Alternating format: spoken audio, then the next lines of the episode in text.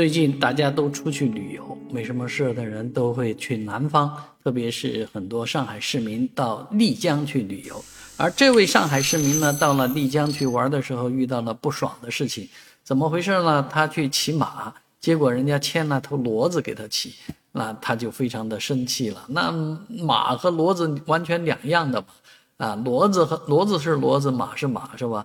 当然，对于当地的村民来讲，我们这儿马和骡子都是一样的，都是拿来载人或者载物的，啊。但是市民总是想着茶马古道什么时候变成茶茶骡古道了呢？那骑骑这个马走在茶马古道上，当然是一种浪漫或者说一种怀古。但是如果骑着骡子上在茶马古道上讲走的话，讲什么事儿呢？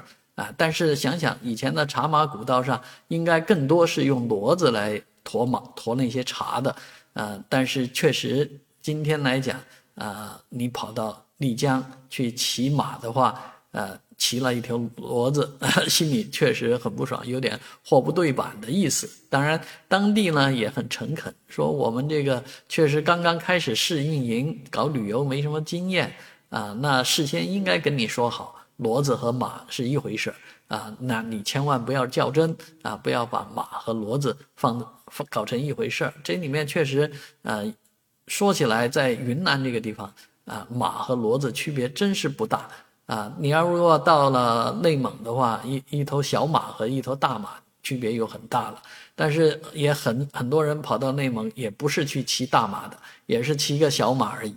啊，所以这事儿呢，公说公有理，婆说婆有理，不知道您是怎么想的。